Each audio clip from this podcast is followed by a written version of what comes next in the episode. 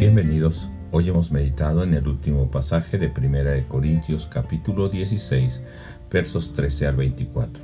Ha sido una bendición poder meditar juntos en este libro. Esta carta ha sido una bendición para nuestras vidas y espero que el siguiente libro continúen en este mismo ánimo y en esta misma fe. Quiero leerles este pasaje en la nueva traducción viviente. Estén alertas, permanezcan firmes en la fe, sean valientes, sean fuertes y hagan todo con amor. Ustedes ya saben que Estefanas y los de su casa fueron los primeros frutos de la cosecha de creyentes en Grecia y ellos tienen su vida puesta al servicio del pueblo de Dios. Les ruego, amados hermanos, que se sometan a ellos y a otros como ellos que sirven con tanta devoción.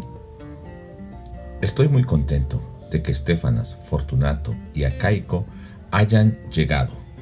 Ellos me han dado la ayuda que ustedes no pudieron darme al no estar aquí. Ellos también han sido de mucho aliento para mí, como lo fueron para ustedes. Muéstrenles agradecimiento a todos los que sirven así de bien. Las iglesias de aquí, en la provincia de Asia, les mandan saludos en el nombre del Señor, igual que Aquila y Priscila, y todos los demás que se congregan en la casa de ellos para las reuniones de la iglesia. Todos los hermanos de aquí les envían saludos. Salúdense unos a otros con un beso santo. Este es mi saludo de puño y letra. Pablo. Si alguien no ama al Señor, tal persona es maldita. Señor nuestro, ven. Que la gracia del Señor Jesús sea con ustedes. Mi amor a todos ustedes en Cristo Jesús. Pablo, aunque no está presente con los hermanos de Corinto, se ha preocupado en enviarles algunos hermanos que les continúen enseñando. A pesar de la influencia negativa y hasta el testimonio negativo que tenían algunos hermanos de la iglesia de Corinto, Pablo les ha reprendido con la palabra de Dios. Y también dentro de esa iglesia existen hombres fieles y hay una preocupación mutua de la iglesia por el apóstol y de Pablo por esta iglesia. Estefanas y su familia, siendo los primeros convertidos en Grecia, han permanecido fieles a la palabra del Señor, han sido firmes, pero también han sido de buen testimonio sirviendo en la obra de Dios. La iglesia debía ser obedientes a hermanos como estos, como Acaico, como Fortunato, como Estefanas y su familia. También vemos que la iglesia se preocupaba por Pablo en cierta manera, enviando a estos hermanos para estar con Pablo y había una unidad a pesar de la distancia y las diferencias de las iglesias, porque los hermanos de Éfeso, aquí nos dice de Asia, mandan a saludar a los hermanos de Corinto. Nosotros podemos ver cómo Pablo, el apóstol, se preocupa por esta iglesia, para que ellos amen al Señor y ora para que la venida del Señor sea pronta.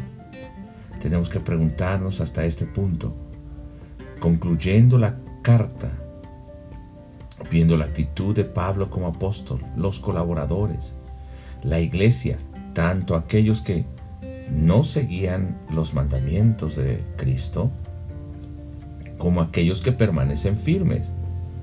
Debo preguntarme y revisar mi actitud. Soy como Estefanas, que permanece firme, teniendo un buen ejemplo, sirviendo a la iglesia de Dios, amando y preocupándose por el apóstol que le había llevado la palabra, y se preocupa viajando muchos kilómetros, exponiendo su vida para estar con él y apoyarle. Esto es un buen ejemplo para su familia, para la iglesia y aún para el apóstol. En vez de estar criticando a mis hermanos porque tienen defectos, porque la iglesia es imperfecta, yo estaré tomando la actitud correcta para permanecer firme y ser ese medio para edificar a mis hermanos, yo estaré haciendo la diferencia al vivir de una manera como me ha enseñado el Evangelio, como Cristo enseña, como mis maestros, mis pastores me han enseñado durante este tiempo. Estoy alentando a mi familia, a otros hermanos, a que juntos sirvamos al Señor. Debíamos de tomar estos ejemplos de hermanos como estos, como Priscila, como Aquila, como Acaico, como Fortunato y como muchos otros que colaboran en esta obra hermosa de llevar las buenas nuevas, las buenas noticias a aquellos que están perdidos. Hoy, por medio de un mensaje, recibí una canción y recibí también unas palabras de unos hermanos muy queridos de la iglesia. Y eso me alentó. Ayer pude platicar con otros hermanos que también estaban un poco tristes y yo pude alentarlos y orar con ellos. Pero hoy, viendo cómo también me han apoyado a mí de esta manera, y cómo yo estoy viendo la necesidad de mis hermanos que están pasando por dificultad en esta pandemia, hoy voy a hacer una aplicación. Si no puedo visitarles, si no podemos estar juntos, a la distancia puedo enviarles mi amor, mi cariño. Y también voy a estar teniendo un mensaje de esperanza para ellos, tener una videoconferencia con algunos de ellos y mandarles mi cariño, orar para que ellos permanezcan firmes en el Señor.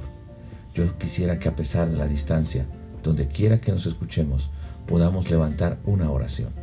Yo oraré por ustedes, no les conozco, pero tal vez tu oración me fortalezca en este día. Y así por un hermano más que ores. Y hoy sé que vamos a estar unidos y vamos a continuar como esas iglesias, como en Asia, como en Grecia, Corinto, Éfeso, como esos hermanos de Acaya, Estefanas, Acaico, Fortunato, preocupándonos por los hermanos. Y del otro lado, Pablo enviando a Timoteo y a Apolos y a otros hermanos. Creo que esta pandemia está poniendo a prueba también nuestra verdadera unidad. No es solo en lo físico, sino es en la palabra, en el espíritu, en el verdadero amor en el Señor. Dios les bendiga y espero que continúe meditando el siguiente libro. Puede tener más recursos para continuar meditando diariamente en nuestra página web meditacionbiblica.com, en YouTube MB México, Instagram arroba meditación bíblica y Facebook Ministerio de Meditación Bíblica.